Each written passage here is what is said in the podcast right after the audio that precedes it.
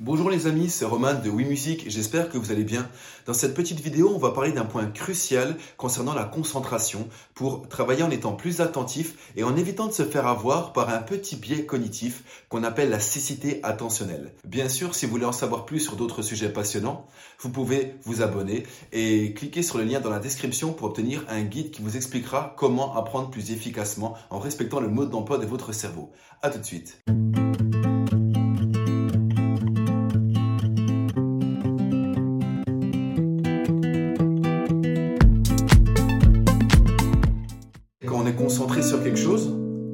On peut passer de très nombreuses secondes à répéter, à répéter les mêmes gestes pour garder une détente par exemple dans l'épaule gauche ou, euh, quelque chose d'autre.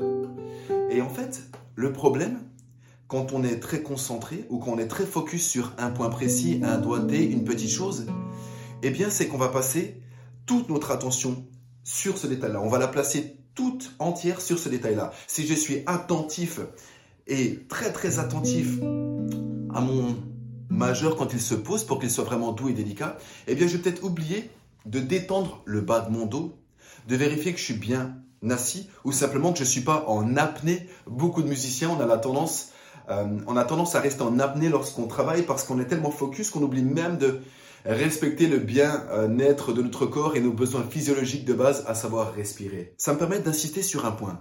Ce point, c'est le fait de faire des pauses. J'en parle tout le temps. Je mettrai dans la description un article, le lien vers un article qui explique pourquoi les pauses sont cruciales pour le cerveau. Vous le savez, les pickpockets, les magiciens, ils nous roulent tout le temps parce qu'ils nous touchent ici, pendant que quelqu'un nous prend le portefeuille de l'autre côté. Et vu qu'on attire notre attention ici, eh bien, toute notre attention est ici, ce qui fait qu'on est inconscient du reste. Être attentif à quelque chose, c'est être aveugle au reste. Et c'est ça euh, que nous devons prendre en compte. Et c'est pour ça que je vous propose de faire des pauses, parce que lorsque je travaille en boucle un passage pour, euh, pour chercher une détente ou quelque chose, et euh, eh bien, j'oublie des parties de mon corps parce que je suis trop focalisé sur certaines petites parties de mon corps. Alors que quand je fais une pause, je peux revenir, je peux checker, tiens, comment est ma nuque, tiens, comment est mon dos, tiens, est-ce que je chante la mélodie ou est-ce que je pense à autre chose dans ma tête? Et lorsque je fais ceci, eh bien, je peux recommencer à détendre certaines parties de mon corps, être plus vigilant à ce que je fais pour améliorer la qualité de mon apprentissage. Vous comprenez?